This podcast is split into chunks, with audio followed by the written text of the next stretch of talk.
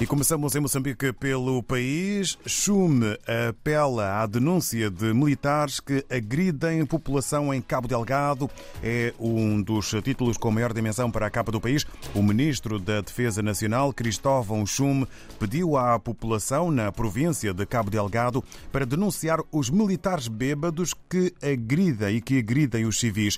Chume disse nunca ter recebido queixas sobre a violação dos direitos humanos naquela província desde que que assumiu a pasta de ministro. É um assunto que faz manchete na capa do país com direito à fotografia, eh, a chamada de atenção, época chuvosa, governo decreta alerta vermelho. E surto de cólera alastra-se na província de Sofala, é um outro título que podemos ler na capa do eh, jornal moçambicano O País. Quanto ao jornal de Angola, ministra do Ambiente discursa em Addis Abeba, em representação do presidente da República, Angola prepara condições para a criação do mercado de carbono. Ainda sobre o um, tempo que se está a viver, movimento nas artérias de Luanda, Cabo Comeu foi atração no uh, Carnaval de Rua sobre a delegação angolana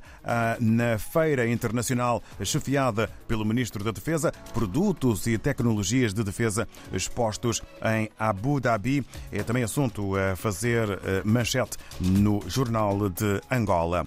Avançamos para outras nações, agora em ah, São Tomé e Príncipe, segundo a agência STP Press, empresários italianos interessados em investir em São Tomé e Príncipe. É um dos títulos de importância eh, para a STP Press na eh, imprensa são Tomense de hoje, ainda este governo quer uma estratégia para a modernização da administração pública até 2026 e quer também pagar as contribuições internacionais em atraso.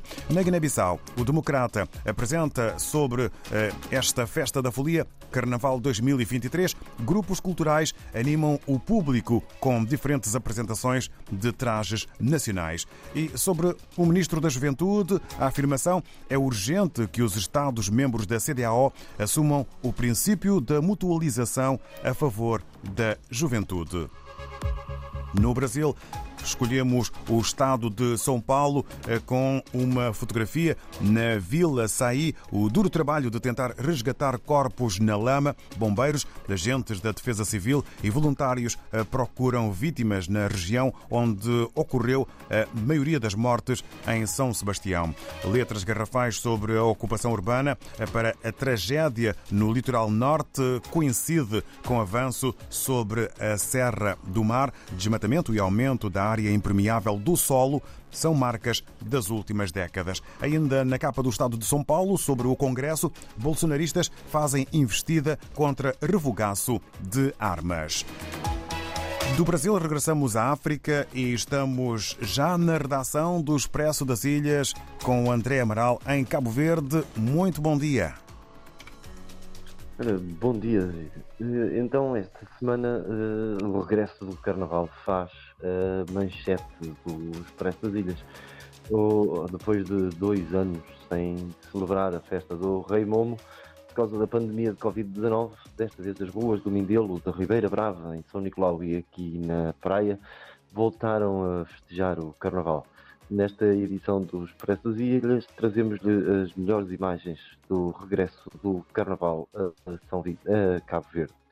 Um, destaque também nesta edição para a reportagem sobre a disfunção erétil, um dos problemas de saúde pública que menos fala, de que menos se fala abertamente, um, ainda com, rodeado de muitos preconceitos, de muita vergonha, desconhecimento e até um certo escárnio, a disfunção erétil tem várias causas físicas e psicológicas e, apesar de ser associada a fases mais tardias da vida, pode afetar homens de todas as idades, qualquer homem e em certo momento.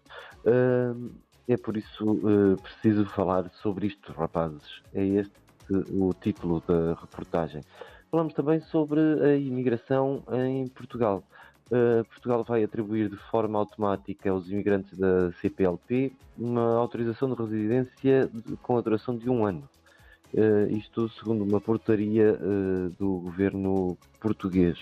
Uh, Hilde Fortes, jornalista e investigador social cabo-verdiano, mas residente em Portugal, diz que este é um momento muito importante para a comunidade cabo-verdiana residente em Portugal.